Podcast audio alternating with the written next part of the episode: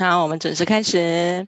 早安全球，好，早安全球化营销学院的学员们，大家早。那现在是星期一的早，呃，不是星期一，是星期三的早上八点整。哈，那我们放了四天连假呢，现在天气非常的好，不知道大家连假有没有好好的出去休息一下，然后透透气、散散心呢？然后，那我们今天呢是。呃，每周我们学院呢，每周一、二、三、五的早上八点到九点呢，在脸在呃 Zoom 上面都都会跟大家用多元主题一一起来共学。那在脸书上面呢，也欢迎大家搜寻全球化营销学院的脸书专业。我们现在在脸书专业也有直播，那直播呢就是直播前。前十分钟哈，那完整的版本还是留给我们的会员观看哦。哦，那我们今天呢，一样是在录影当中，那也欢迎大家在聊天室跟讲师互动或者是提问，我们会在八点五十分的时候准时跟大家做互动。好，那我们今天邀请到的讲者呢，是我们呃立宇。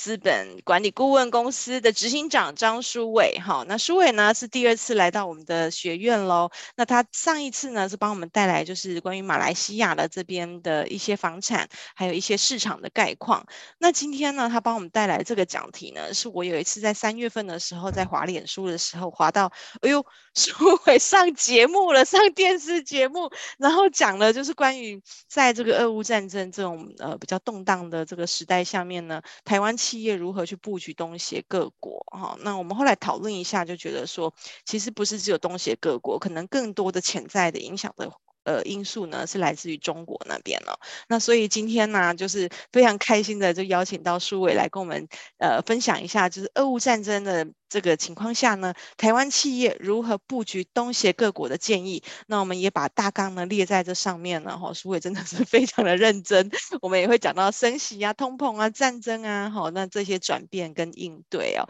好，那我们就用最热情的掌声，今天没有音效，所以我们要自带掌声 来欢迎我们的立宇资本管理顾问执行长张书伟贝尔，欢欢迎书伟。早安，伟龙早，全球华人营销学院的各位那个会员，大家早。那呃前前上礼拜吧，听到伟龙有有提出这个呃邀请啊，我就就笑了一下，因为呃两个题目里面呢、啊，我大概就就第一题我，因为我我们上一次在那个节目里面谈到这个问题的时候，其实我现在先破题了，结论就是影响不大，对，但是在影响不大的状况下，我想先带大家来了解一下为什么影响不大，然后。未来在呃，因为陆续在不管是东协或是世界上各国，其实陆续都在开放国门嘛，所以越来越多的这些呃，像以前一样的这些国际的交流通商会会持续的就恢复到原本的状态了。所以我今天主要两个议题就是先来看这个战争对各国的影响，然后再来看现在的这个呃，在升息、通膨、战争还有。这些呃现况之下，台湾的企业怎么样在呃未来的几个月到几年之间来布局东西？那我简单的自我介绍一下，我我是立宇资本管理顾问股份有限公司的执行长。那我们公司主要在做一些事业呃策略的设定跟执行。那我们目前有在海外的项目，有在马来西亚的一些房屋呃饭店，然后以及台湾的这些再生能源。好，那我想就直接开始进入到我们的主题，呃，俄乌战争对东协各国的实质影响。那在看影响之前，我们先了解一下东协。我想各位来宾应该对于这个呃东协有一定程度的了解，因为这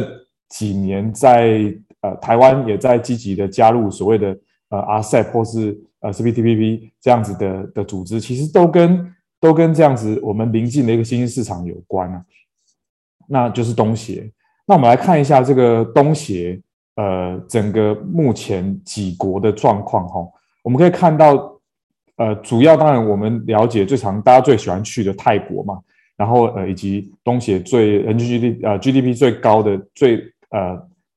先进的国家新加坡以及马来西亚，然后呃这几个国家，然后以及现在这几年台商呃。越越来越多在新南向或是呃离开中国之后，蛮常蛮喜欢去的地方，包含越南啦、呃柬埔寨啦、菲律宾啊，在这边设厂。对，所以这这些国家，我们先看一下整个整个状况啊。那大概整个东协的人口数啊是在六点五亿到六点六亿人，而且这个人口是持续都还在增加的。那整体的 GDP，呃，以新加坡来看是最高的，将近六万美元。那新加坡也是全世界均人均 GDP 啊，抱歉，人均 GDP 是最高的啦，对，基本上全世界最高的一二名。然后呃，东协的第二名的人均 GDP 是汶莱，那当然它本身也是产油国。第三名是马来西亚。那人口的部分，最多人口的是在印尼，将近有呃两亿两。两亿七千万到两亿九千万之间，快快三亿人了。然后呃，接下来是菲律宾，也是一亿多人，然后越南六千多万人。所以整个东协来讲是一个呃未来的新兴，是因为它的不管是人口数以及整个市场来讲，都会是未来呃全世界的一个焦点嘛。那我们来看一下这一次乌俄战争吼，整个。全世界大家都有很多像欧美国家有很很大的反应嘛，台湾也也反映在呃有有对俄罗斯有做一些自呃批判嘛。那但是如果我们来看到东协哈，东协在这一次的各国的战争里面啊，只有新加坡跟印尼有去批评俄罗斯。那在联合国大会的呃里面啊，抱歉。联合国大会有提议，有提到的，Oops，等一下我，跑掉了。好，其中一百四十一国支持，五国反对，三十五国弃权。那东协除了越南跟寮国弃权之外，其他国家投赞成票。不过各国的反应其实，呃，在声明里面呢、啊，都没有对于。俄罗斯这一次的侵犯乌克兰的主权，有提到呃太太直接，或是或是呃批评，或是呃甚至连提到侵略都没有提到。那像呃缅甸的军政府的呃这个邵敏通有提到说，他说乌克兰一直是在努力巩固其主权，他认为这个是正确的做法。那呃菲律宾也对这个。主题是保保持沉默的啦。那他们认为说，他们关注在乌克兰生活和工作的菲律宾人的安全，但是其实都没有提到说，呃，俄罗斯的侵略有什么样的问题。所以，其实我们如果回头来看整个东协跟呃俄罗斯之间的关系啊，哎呀，这个跑掉了。东协跟俄罗斯之间的关系啊，呃，大家。其实是比较站在自己这一边的啦，很多的亚洲国家都不愿意去谴责俄罗斯。那就像印呃印度不止不谴责，还是持续的跟他们购买呃更便宜的油跟天然气。那其其中整个东协里面只有新加坡去做这个呃金融的制裁。那他们在三月五号透过声明去宣布说，将针对。指定的俄罗斯银行实体和俄罗斯的活动，以及有利俄罗斯政府的筹款活动进行金融制裁。那他们将可以直接用作乌克兰人民造成伤害或征服的武器来去做这个出口的管制。看起来好像很很强硬，这也是呃过去四十四年来新加坡第一次在呃对这种国家来去做这种呃。制裁啊，因为上一次是在一九七八年越南入侵柬埔寨的时候，其实是蛮久以前的啊。不过如果再回头看哈，那个新加坡的贸易工业部统计啊，二零二一年新加坡与俄罗斯的货物贸易只有达到五十亿美元，大概只有占呃新加坡总出口的百分之零点一，以及总进口零点八。所以其实它这样的制裁也比较是属于意义上的啊。那所以我们在在看整个东西，基本上大家跟呃，俄罗斯的关系其实都相对的是比较少。中俄罗斯的主要贸易伙伙伴还是以呃中国、荷兰跟德国这几个国家，当然还有美国为主。那跟东南亚的呃进出口总额大概只有两百五十亿美元啊，所以基本上整个东协几乎都不是俄罗斯的大型的贸易伙伴。那跟东协大概只有呃越南是的海上油田有做直接的投资，其他是没有没有做任何其他的投资的。那呃，但这个是值得关注的，因为在整个武器的部分，东协是还是主要俄俄罗斯的主要的武器买家，因为它对于不管你是不是民主，或是你是不是专制独裁，它是没有去。做这个武器销售的限制的，所以在东协里面哦，买比较多的，包含这个呃呃非东协的印度、越南、寮国这些呃，其实都有买它的武器。对，所以回这样这样看起来，其实东协跟呃整个俄罗斯啊、乌克兰的关系相对来讲是比较比较少的啦，没有到没有到很多这样子。对，那呃。那不过，这个摩根斯丹利银行啊，在呃今年有提到说，他们认为二零二二年的东协会因为已经上路的区域型的这个全面经济伙伴，就是所谓 RCEP，为东协注入一个强心针，整个东协的经济成长啊，在二零二二年其实都相当的看好啊，那甚至会比呃我们所谓的过去。世界的成长引擎，中国要来的高出许多啊！那这次在呃战争的状况下，其实反而对于这个东协的某一些国家是是有有有益处的啊，这个蛮特别的，因为呃呃乌俄战争造成原物料的上涨，特别是石油，石油涨到最高涨到一百三十三一百三十四点七一块的呃。一桶呃美美金每桶油价这样子，那刚好在东协的马来西亚是石油的出口国，那它是呃因为石油出口，而且它的石油占它 GDP 的百分之二十，如果跟石油相关的大概百分之二十五到三十之间，所以反而造让它的财政上是有注意的。那呃，讲到原物料在。全世界的中油生产的大国就是印尼跟马来西亚，大概占全球的将近八成左右啊。在这这一次的呃乌俄战争之后过程中，其实中油也涨到这个历史的新高。对，所以对于这几个国家，不只是呃实际上没有呃影响之外，原物料的上升还反而帮助了这些国家，蛮特别的。那我们可以来看看这张图哈。哎，抱歉，我的这个有点跑掉了，等我一下。我们如果 OK，好，我们如果看这里哈。哎，抱歉，我的上面关不掉。啊，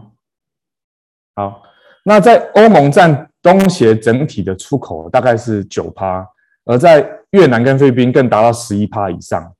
所以。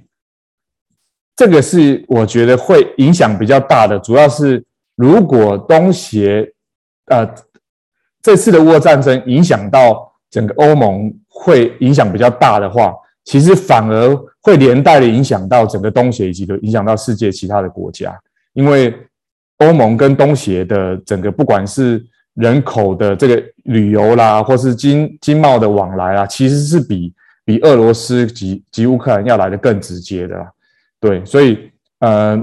整个欧洲的衰退会对东协的出口以及外国直接投资增长呃产生更大连锁的效应。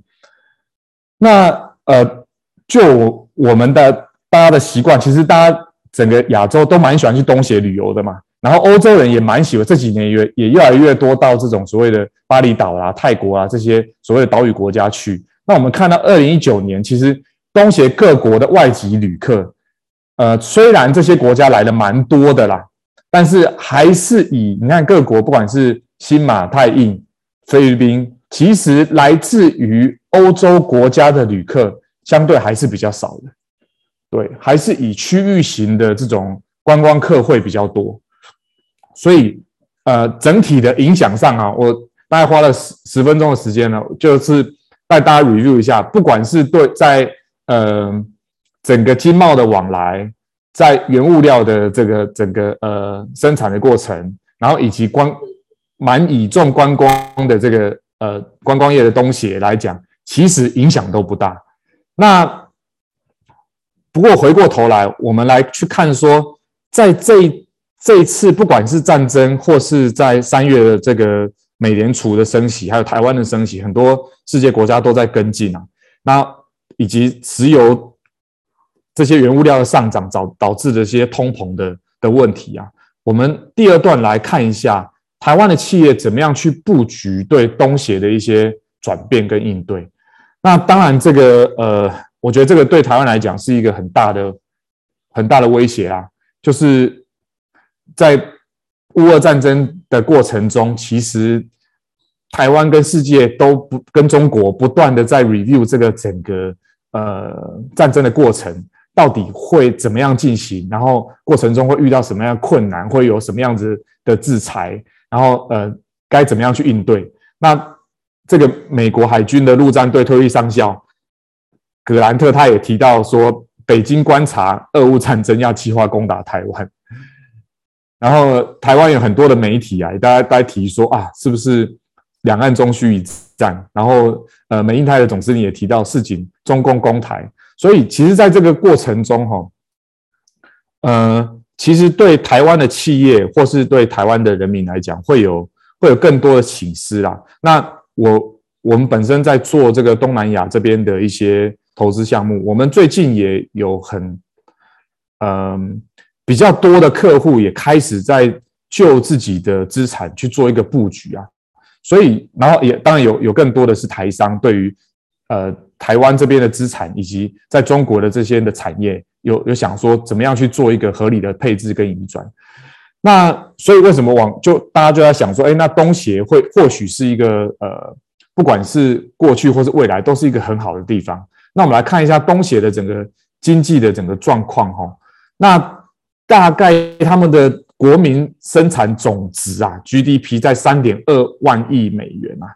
它是全世界第五大的这个 GDP 的的的的地方啊，就是经济总额是最第五大高的。那他们总总的人口数是六亿六千万，也是世界人口第四多的区域。然后有这个呃很强劲的彼此之间的贸易引擎，有二点八万亿美元在东协的贸易总额里面，而且外国资金的直接流入也冲破一千六百亿美元。对，那在未来一年的，就是今年的 GDP 成长的预估里面啊，这个我这张图贴的是世界。几个重要国家以及东协的几个国家里面啊，我们可以看，呃，大陆大概是五点三，然后呃，欧元区表现比较好是四点二，印度是最高的是九点二。那在整个东协国家里面啊，基本上新加坡是，马来西亚五点七，印尼五点二，泰国三点九，菲律宾六点六。除了泰国之外，其他的各国的 GDP 的预估的表现啊，其实都相当的好啊。那呃，这已经不是新的话题了，就是当中国的不管是人力成本，还有整个土地成本，还有整个整个呃关税，前前两年在中美贸易战的关税的这些利多，其实世界的工厂已经从中国已经陆续的往呃这些开发中的国家、新兴国家来去移动。那当然，中国是苏伟。你的画面还停留在二零一九年疫情前的那个表格，旅客的来源跟表格那一页。哦，I see。来，对喽，来。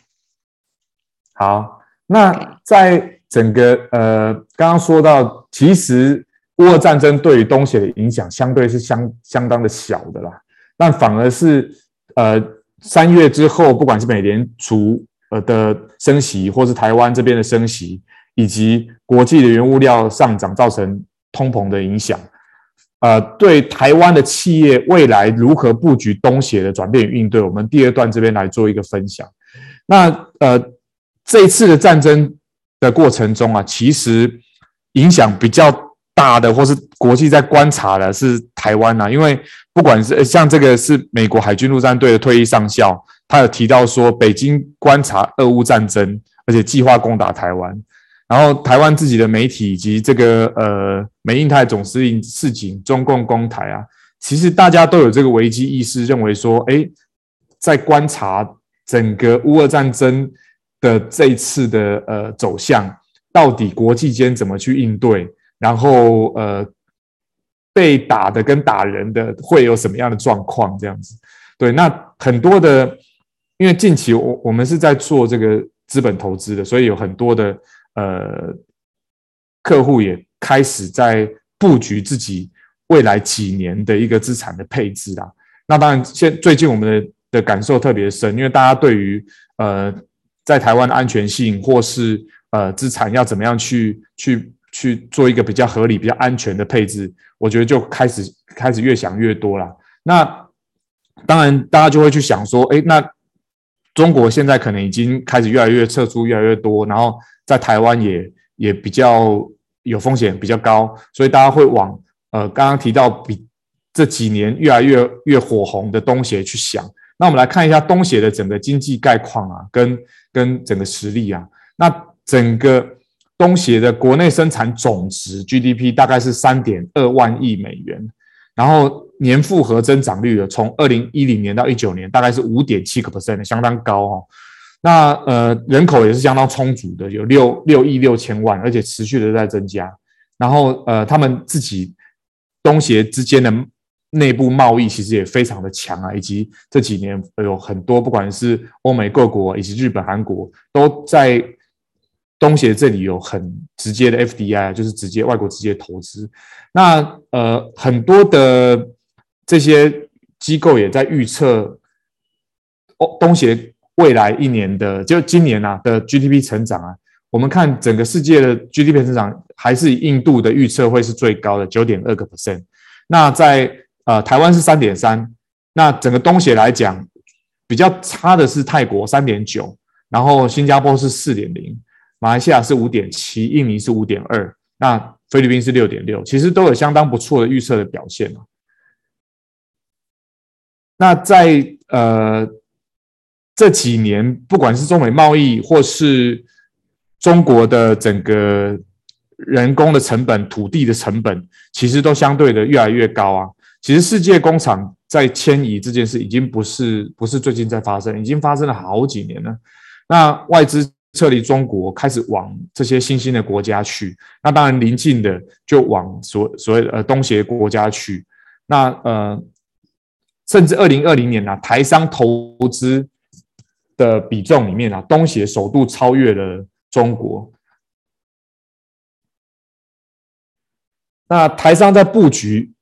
整个东协里面啊，呃，以新加坡跟越南最近最近四年来讲，以新加坡跟越南是比较多的。那我我们如果可以从这张表来去看整个呃。东台湾投资东协的整个状况啊，呃，投资最高的是印尼啊，投资了一百七十七亿元，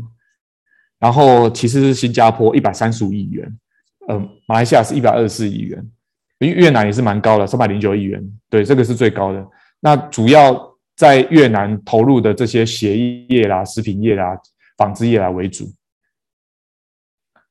嗯，为什么台商或是世界这些国家这么爱到开始越来越往成本比较低廉，然后呃人口也慢慢越来越多，然后人口素质也不错的这样的国家去，呃，其实也跟这个所谓的世界的自由贸易组织会相关啦。那在啊这次今年的一月正式实施的这个 RCEP 里面啊，其实有非常多的。国家涵盖了二十二亿人口，大概占全球百分之三十的人口，都在这个 RCEP 自由贸易的协定里面呢、啊。而且这个经济规模达到二十六点二兆美元，大概也是占全球的百分之三十啊。那这个除了整个东协的十个国家里面，那当然还有这个呃经济的强国中国、韩国，然后以及呃日本，都都包含在里面啊。所以是大家为什么会一直想要来这些地方去，不管是设厂或是投资。或是做一些合理的资产配置，主要还是跟呃世界的风向往往东协这边去去吹会有关。那呃在整个 RCEP 里面最重要价值在整合区域内的经贸的规则啦。那其实跟过去的这些呃贸易组织的内容是差不多。那甚至他们也是走比较传统的这个呃比较传统路线啊，针对关税跟这些贸易的限制去做一些呃释放这样子。对，不过因为他们把这些的海关程序、产地的规则以及技术标准把它统一了，所以会让在这个贸易体系里面的呃做生意啦，或是在税务的往来上会来来得更简单、更直接啊。好，那呃，大家可能也身在台湾的我们，对疫情的感受性可能会更强。虽然我们的疫情相对其他各国来讲是比较不那么严重的，但我们看东协，其实最近的疫情状况是也是非常严重。呃，不管是马来西亚每天两三万人，或是呃泰国也是破万，对，然后新加坡也曾经六七千、八千人，他们人口数这么少，所以。但是现在，呃，在整个东协的状况里面哦，如果我们来看它的疫苗覆盖率，呃，越南达到八十一个 percent，马来西亚八十三个 percent，然后新加坡九十几个 percent，呃，柬埔寨跟文莱都八九十个 percent，对，比较低的是菲律宾啊。但其实大家对于东协各国对于这个疫苗的注射是很有信心的，而且，呃。短时间里面，其实也多非常多的国家也做进行做一个开放啊。我们看各国边境开放的时程跟措施。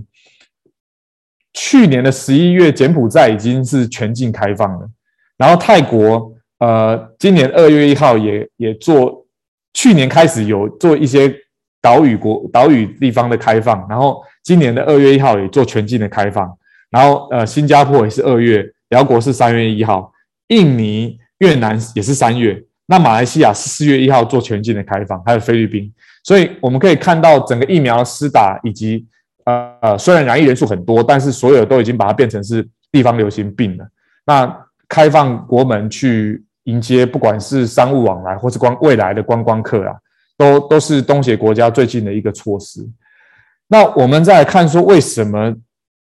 台商这么爱到东协去？我觉得这边可能跟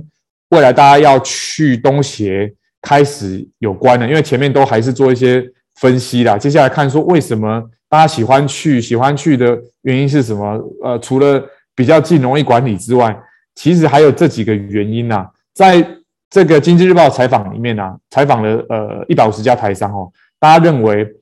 整个东协当然最重要的还是成本，成本相对的比较低廉呐，人口人人工的成本以及土地的成本相对都比较低。然后在人口红利上，哎，竟然是第二个哦。所以人口红利就是指，呃，他们年轻可以工作，然后可以消费的这个人数相对是比较高的，所以人口红利是第二个。然后关税的优势，那我相信关税优势未来会越来越高分啊。政治的稳定相对就比较低，内需市场。那东协的整个成长的主要驱动力，当然在它的呃强劲的经济成长，每年五个 percent、六个 percent 以上的成长，还有他们。呃，人口整总体人口六点六亿的这个资资源的优势啊，那这几年其实他们对于整个五 G 的建设来讲，也花费非常多的金额来去做。然后呃，在整个基础建设的强化之下，其实有很多的外资也都都愿意进来啊。那大家在建制的建制这些商业的过程中，其实背后看到的。还是这块的大市场，因为我刚刚提到六点六亿人，在全世界人口里面算是呃第四大的人口人口集中的地方啊，所以大家台商看东协的角度是是这样。那但是在往东协布局的过程中啊，也会遇到一些障碍啊。那这些障碍其实也是大家要注意的，包含很重要的台商到世界各国，你要有语言。的问题，你到加拿大有英文，英文呃，到葡萄牙葡萄牙文，到东南亚你要能够会马来文、会印度文、会印呃印尼文这些的沟通的问题，因为你有你可能很多是台湾的管理干部过去，你要管理本地的团队，所以语言沟通的问题会是一个很重要的障碍。那还有一些不那么先进的国家，其实它的基础建设都还在。刚开始起步。那当然，这个是障碍，也会是机会啦。如果你是做这些相关的工程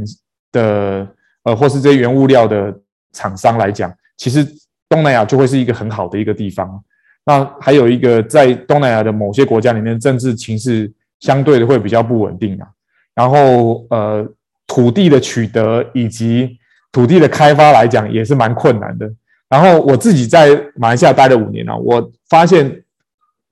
在东南亚的国家里面，其实这一些水电费是比台湾要来的高的哦。他们的 GDP，他们的人均收入比台湾要来的低蛮多，但是水电费并没有比台湾便宜啊。对，那所以它的整个相对的成本上又会会提高一些这样子。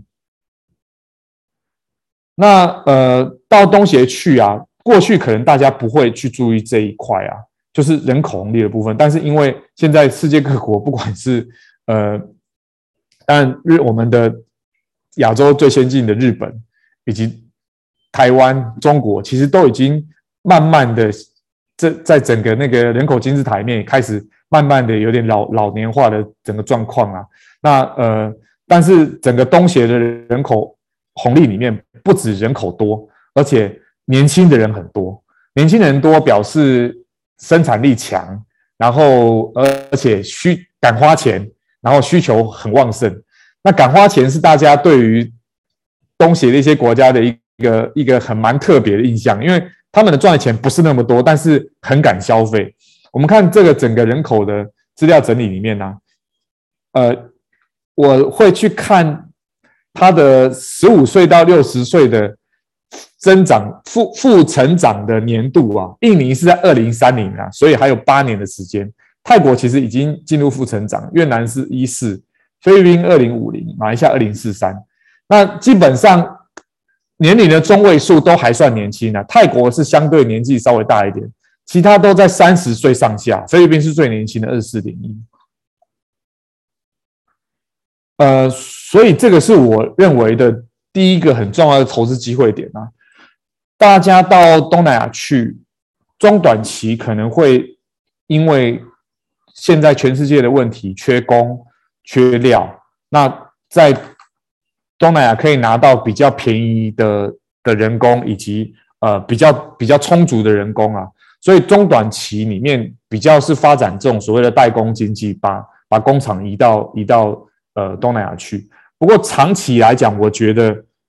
可以各位可以看到这边人口数哈，其实光单一国家印尼啊、菲律宾啊、越南啊，都将近一亿的人口啊。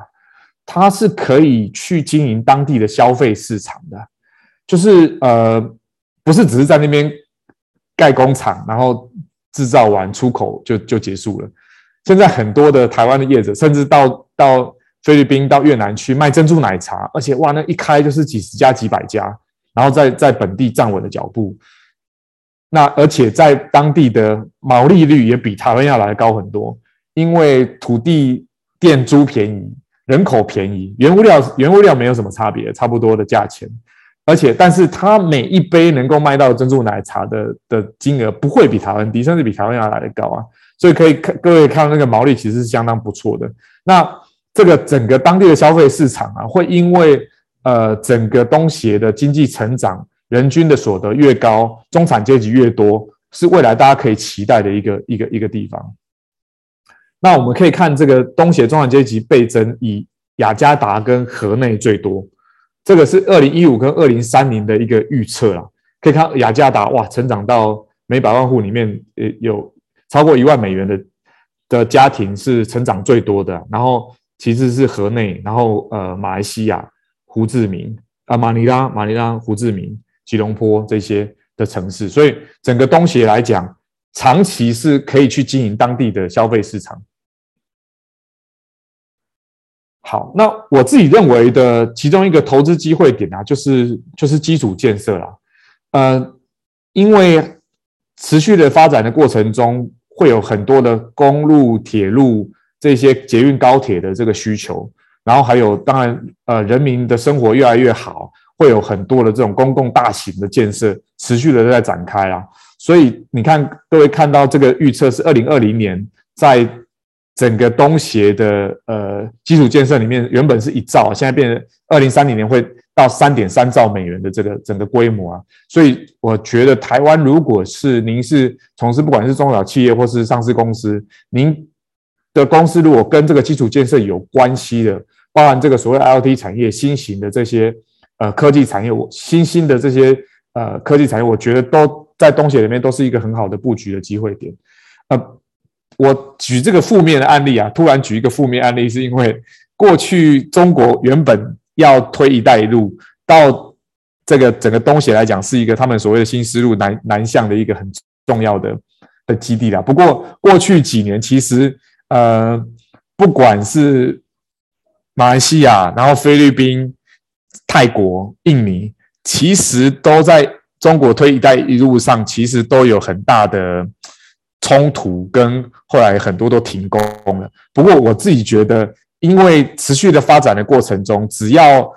呃能够跟当地保持好的关系，然后在合约上能够保持一个对等的合合约关系，我觉得在基础建设上还是相当有机会的啦。我们可以看这个台湾法人国防安全研究院里面。其中里面贴了一份，就是呃，二零二一年去年的 G7 的外长会议也提到关注东协跟基础建设的的部分啊，所以大家都有关注到这点啊，是是一个可以发展的的的方向这样子。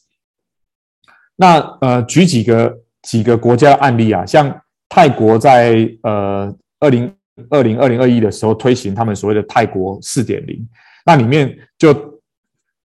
砸了三兆的泰铢啦，去。推荐未来在八年里面的基础建设的投资，所以呃，这里面包含高铁啦、电车啦这些铁路，当然还有这些所谓的电信机场、高速公路等，都有相当多的工作，还有这些投资的机会可以做。那呃，另外这也是这几这一两年的重磅消息啦，就是印尼整个东协人口最多的印尼，要在二零二四年启动迁都。那原本他们的首都是在雅加达，那要迁到呃整个婆罗婆罗半岛的这个努山塔拉这个地方来去做他们新的新的首都。当然，呃，我相信大家对雅加达呃很多人是相当熟悉的啦，它的人口数以及它的它的整个经济发展，在整个印尼啊首都之前的首都上是扮演非常重要的角色。不过因为超抽地下水以及以及这个呃交通这些比较乱啊，所以他们。已经现在已经国会允许要做迁都了，所以在迁都的过程中啊，整个东协人口数最多的要做一个移动，以及做这个新的基础建设，其实会对于整个婆罗洲、婆罗半岛有相当大的这个注意，然后呃有相当多的生意是会在过程中是可以做的啦。那他们在整个。国会法案通过上，将耗资三百二十亿美元的金额来去做这个迁都啊，可能会会花二十年的时间来做，所以我认为这也是一个一个不错的投资机会点。那大家对于东协来讲，呃，其实还是比较多人会认为说，哎，观光好像是蛮蛮重要的。当然，观光是整个东协很多国家的重要支柱啦。那现况来讲，经济跟防疫的两难，那个。东南亚现在呃面临的就是疫情还是很严重，但是疫苗施打的状况算是还不错，所以呃，COVID 已经被列为是很多地方的地方流行病。那国门已经陆续都打开了。那我们来看整个东协的整个观光的，我认为也会是未来的机会啦。我们如果看过去哈，二零一八年在观光为泰国创造超过一千亿美元的收入，占他们的 GDP 比重大概是二十一点六个 percent。他们国家有非常多的人口都是依靠观光为为生的啦。那呃，菲律宾跟柬埔寨观光收入也占占 GDP 比重来讲，达达到二十四点七个 percent 跟三十二个 percent。所以其实都都相对来讲都都是很重要的收入来源。那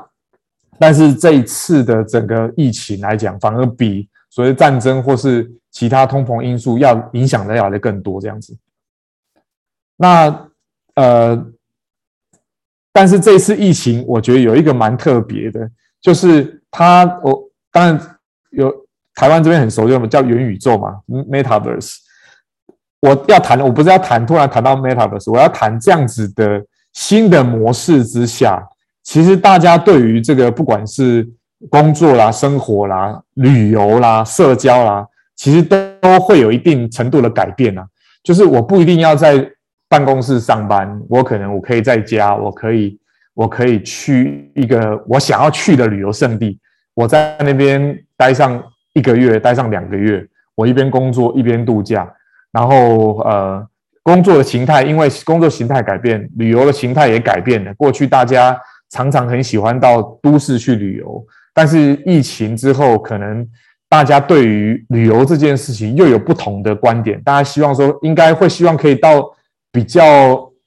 人少的地方，然后更多的更多的大自然，因为大家可能疫情造成很多的生离死别，然后病痛。所以大家会想多呃，去追求人生的另外一个一个不一样的事情。对，以过去可能几十年追求的这种都市的生活会有一些改变啊。那台湾的这个呃房仲龙头信义房屋，当然过去都是做，我们知道他们都是在盖房子或是做呃房地产中介。那他们也首度跨足观光产业哦，在马来西亚沙巴买了一整座岛，那看好当地未来五十年的整个发展呢。整个投资金额，我我我认为会超过百亿台币。对，那为什么会在这边投资这么大？为什么选择的是马来西亚？为什么选择东协马来西亚？选择沙巴？那当然就是看好在这个地方未来几十年的一个一个观光的一个潜力。那呃，刚好提到说，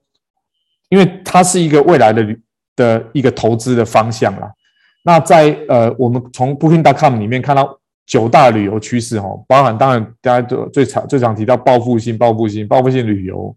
那可能未来会更重视价值，然后呃，作为在地人，就是不是只是为了观光，而是真的慢慢的走到当地去，然后安全至上、环保意识觉醒，对，然后科技会很重要，所以在东协的投资里面呢、啊，如果在旅游方面，趁现在呃，因为基期比较低。跟旅游相关的投资，包含这些旅游地产，包含这些观光事业，呃，基期低。如果你可以抢到一个好的位置，那在这一些的刚刚我提到的这些的呃趋势上，能够去去迎合未来消费者的需求的话，我觉得会很有机会。刚刚提到我一边工作一边玩哈，那呃特别提到沙巴这个地点啊，因为刚刚呃新房屋有去投资这么大的。的的金额嘛，那我们就来看说，为什么为什么沙巴或是整个东南亚会是未来的旅游也是一个投资的项目啦？因为近期这个在疫情前啊，其实很多的直航班机在中国、韩国、日本送到整个沙巴或是整个东协东协来啊，所以让区域型的游客越来越多。那我自己认为，在疫情后啊，大家对于远距离的旅游也不会这么多、这么的重视，也不会这么敢去啦。因为远距离在飞机上，第一个风险比较高，而且现在石油这么贵，其实飞一趟班机也不止风险，而且那个成本也很高嘛。所以我觉得近距离的这种呃大自然旅游会越来越多，越来越盛行啊。那因为直航班机的，因为这样子的流行，直航班机大量的增加，带带大量的游客到所谓的呃，不管是沙巴，或是过去大家很喜欢去的巴厘岛，或是呃菲律宾的一些岛屿，我认为未来几年都会是一个很好的一个投资方向。那房地产的部分，我我觉得也会是在疫情后很好的一个一个投入的点啊。呃，台湾在过去两年房地产非常好，因为人回来了，热钱也回到台湾来，都是台湾人自己的钱哦。那把台湾的整个呃房地产又带到一个很多人不喜欢的位置啊，就是价钱又很高，而且交易量很大。那反观疫情很严重的东西，其实过去几年在房地产表现是非常非常差的。那呃，当然。差有好有坏，它现在来讲是相对一个比较低基期的的时间点，所以我认为它也是未来这个两三年里面，呃，在解除边境的控管之后，能够带动呃整个东协区域的一个房地产的投资波段啊。不过我我也不觉得会会呃成长这么快啊，大概会有几波啦。像第一波大概会是在最近的期间，因为刚刚开放，然后很多的跨国以及商业活动，呃，过去被压抑了，他必须他一定要去，但是没办法去，但现在开放了，他去了。对，所以会有很多的国外工作者也陆续返回到他的海外的工作岗位上，那逐步会带动整个房地产的刚性需求。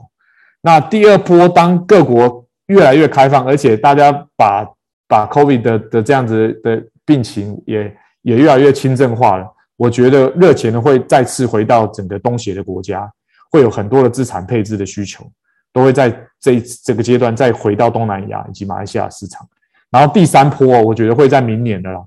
就是当呃疫情越来越消弭的，就变得很正常了，变一般感冒了，我觉得才会迎来正式的观光客，市场会恢复到整个疫情前的状况。对，那以上大概是呃整个分享。那我大概再捋错一下刚刚讲的，就是乌俄战争基本上对于整个东协的影响相对不大，但是。整个呃通膨以及呃升息，未来钱可能会很多的钱回到美国去。不过，在整个东协，因为它具有很大的人口红利以及未来的发展，它的呃 GDP 的整个成长性期待之下，会有很多的人跟资金会投入到整个东协市场上。那东协整个状况其实。虽然离我们很近，但是它有非常多的国家组成，很多不同的语言、不同的文化、不同的呃做生意的方式，所以大家在进入到东协这个市场的时候啊，一定要去去做很深入了解啊。其实台湾在这几年在推新南向的过程中，台湾有非常多的这些研究机构、政府的研究机构，不管是政府的或是外包的，都有很多的相关的数据提供。所以大家在呃要准备进入到东协的时候，一定要要做好充分的准备，再前往，不然会铩羽而归。对，那以上是一个呃简单的分享啦，谢谢伟龙的邀请，我们是不是进入到 Q&A 时间？好，谢谢谢谢苏伟的分享。刚刚这一些呢，有好多好多的那个表格哈，然后有 很多的数字。对我我我我原本在跟苏伟对简报的时候，我还跟苏伟说：“哎呦，会不会太硬啊？” 然后 你们大家知道书纬跟我说什么啊？题目就这么硬啊，非常有趣哈。好，所以大家如果呃想要再跟书纬进一步交流这个东西的一些、呃、投资的现况的时候呢，欢迎大家呢扫这个 QR code，然后或者是可以写信跟书伟这边联络，I'm Bear 三二九 at hotmail.com，那也可以直接。打电话给他，我很少遇到来宾直接在这个上面放电话号码的哈。对，好，所以呃，我们这边呢有几个问题想要跟苏伟做一个互动啊。就首先就是说，因为上一次苏伟来的时候，呃，那时候大概是去年的八月份。那八月份的时候，那时候苏伟 title 是用呃，就是你有自己创了一个大马的这个交呃呃不动产的交流平台。对，那那时候我们的整个 title 是用那个不动产交流平台。来做，那我们现在呢？哎，就是这样子，半年过去了，我们有多了一个一个一个职衔哈，是立宇资本管理顾问啊的执行长。那那其实这当然也是累积很久，也是酝酿很久的一个一个工作的这个变化啊。那所以我想要首先想要请舒伟，就大概很简略的跟我们介绍一下立伟资本管理顾问有限公司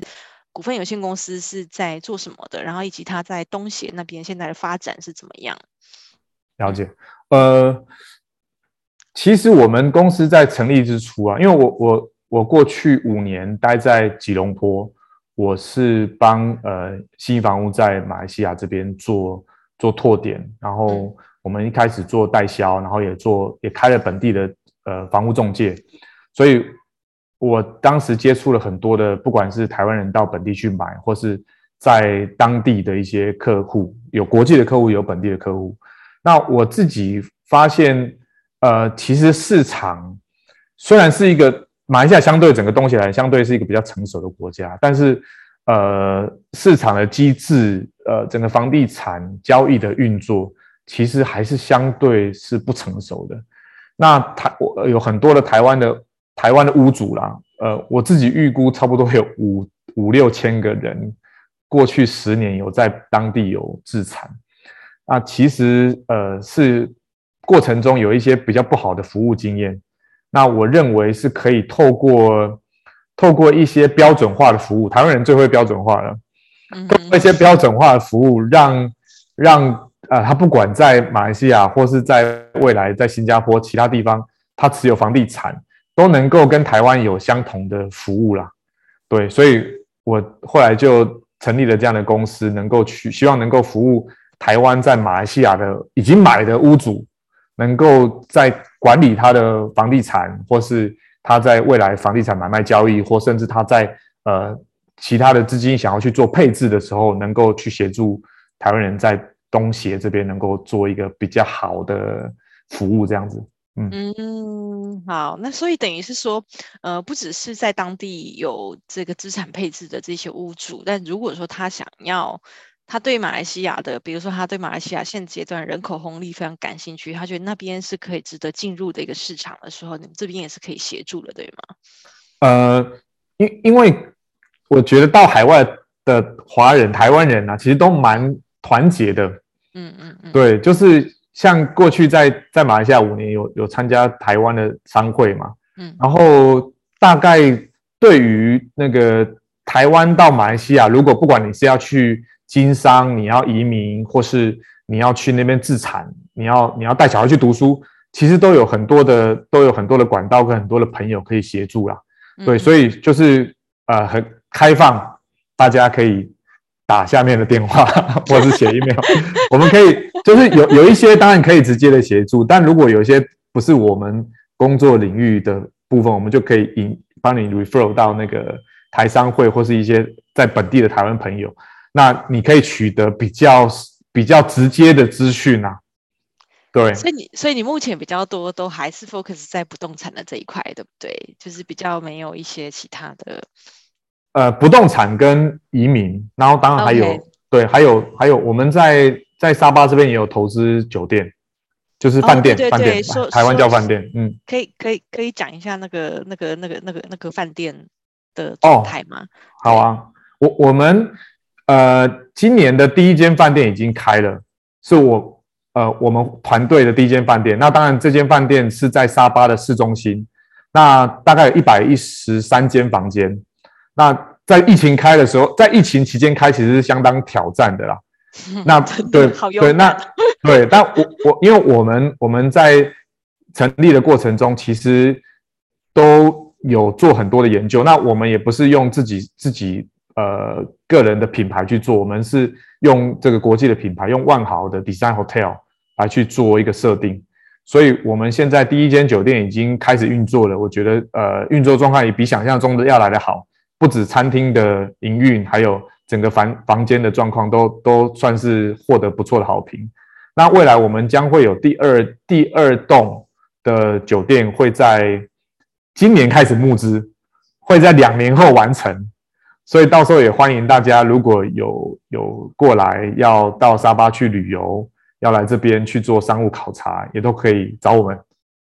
好，太棒了！嗯、就是这边我也跟大家就是先先先剧透，先先透露一下，就是学院就是我们全球华人营销学院未来的发展，就是我们即将呢推出这种就是海外市场考察的这样子的学程。好，那就是嗯、呃，未来也会跟书伟这边也会再进一步的去讨论，就是有没有可能我们呃，比如说在六月我们就即将推出新加坡市场考察的个这个学程，那日后呢就有没有可能到马来西亚这边的一些标杆企业哈，那甚至是书伟的酒。店哈，那去去呃去居住去住一下，然后并且去考察一下当地的市场，好，这是未来学院会发展的一个方向。那很开心，苏伟今天呢有一个这样子的，就是我们听到那个酒店就会觉得哎，心都飞出去了这样。好，那我们还有几分钟的时间，我们来聊一下刚刚有一个非常重要的议题，就是缺工。我刚刚在你在讲到那个缺工的时候，我就拿出我这一本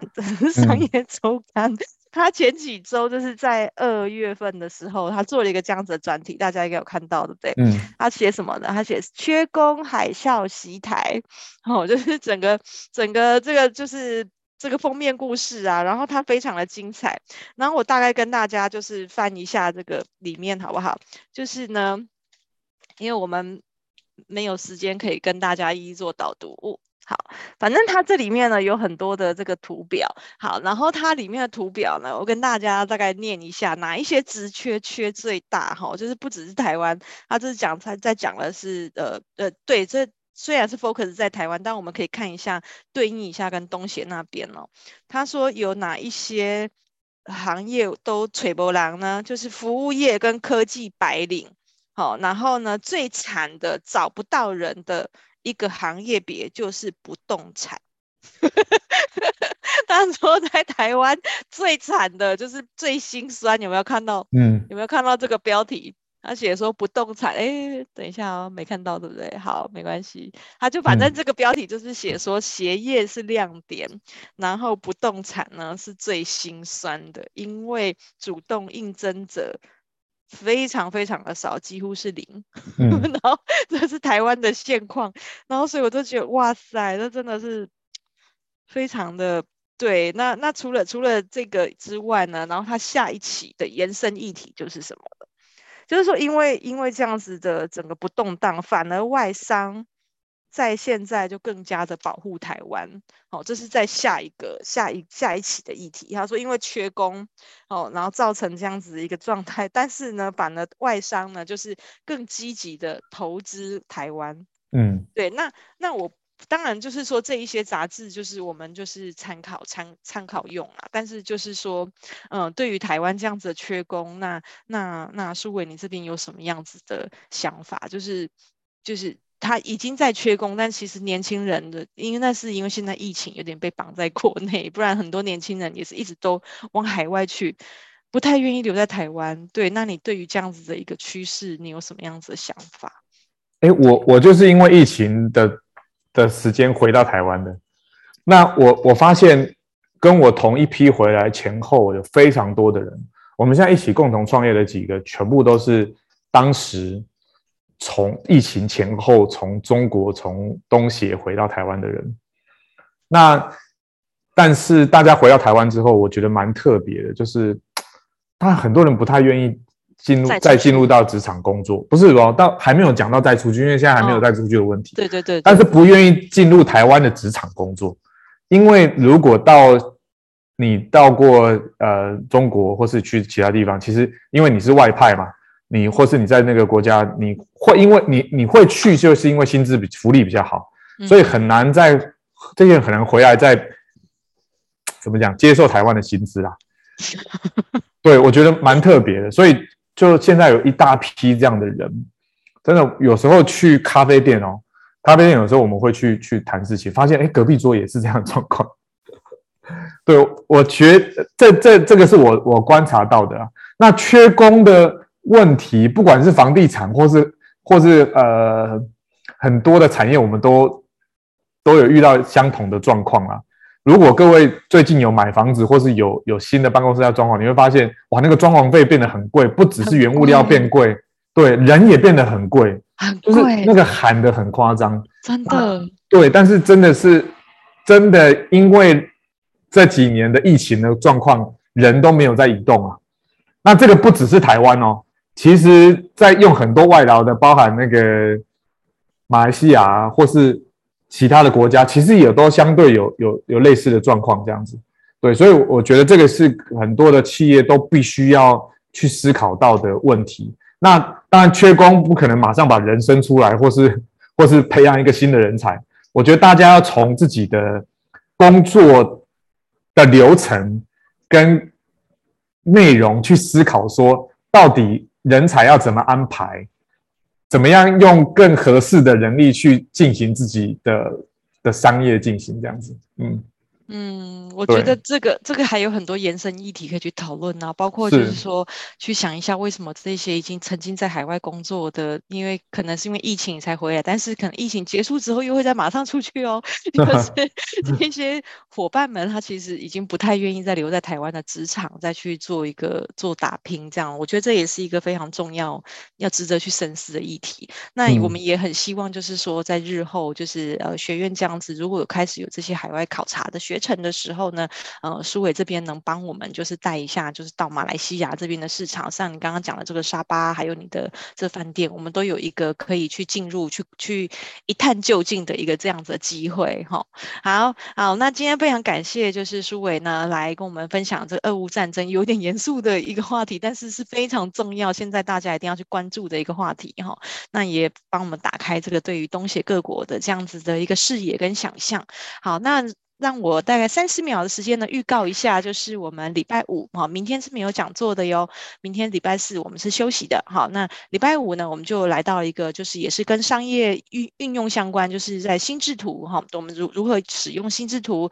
来解决问题，创造工作的绩效呢？好，那我们讲师人是苏瑞阳，那也欢迎大家在礼拜五早上八点准时跟我们一起共学喽。那今天非常感谢苏伟的到来，那我们就期待我们日后在疫情解封之后，我们到马。马来西亚去做考察，然后跟跟苏伟呢在异国相见这样子。好，非常感谢苏伟。好，那谢谢，非常非常谢谢大家今天的参与，谢谢。那我们今天讲座就结束喽，谢谢大家，拜拜，拜拜，拜拜。等一下哈，我先把它暂停录影一下。好。